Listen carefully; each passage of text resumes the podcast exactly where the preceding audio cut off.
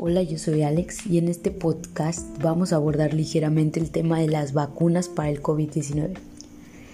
Ha sido un tema de controversia entre si me pongo o no me pongo la vacuna, sobre las reacciones secundarias que pudiéramos tener después de recibir la dosis, así que empecemos. Como todos saben, el COVID-19, el coronavirus, como lo conozcan, es una enfermedad infecciosa que se expandió rápidamente porque según un tipo se comió un murciélago y todo eso.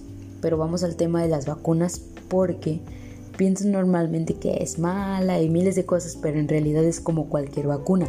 Y sí, si lo que buscas es que te diga si debes vacunarte o no, te ahorro el tiempo y te digo, vacúnate en cuanto puedas. Así te proteges tú, proteges a tu familia, proteges a los demás.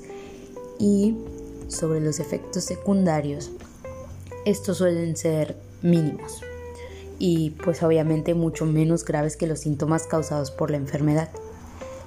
Algunos de los síntomas secundarios que te pueden llegar a pasar después de vacunarte sería dolor, inflamación, enrojecimiento en el área donde se te aplicó la vacuna, dolor de cabeza, dolor muscular, cansancio, fiebre. Pero se supone que esta fiebre solo debe durar, bueno, suele durar solo 48 horas. Y es todo. Además, los expertos dicen que si presentas los efectos secundarios, así te tomas un paracetamol y ahí queda. Así que sí, aquí está tu respuesta.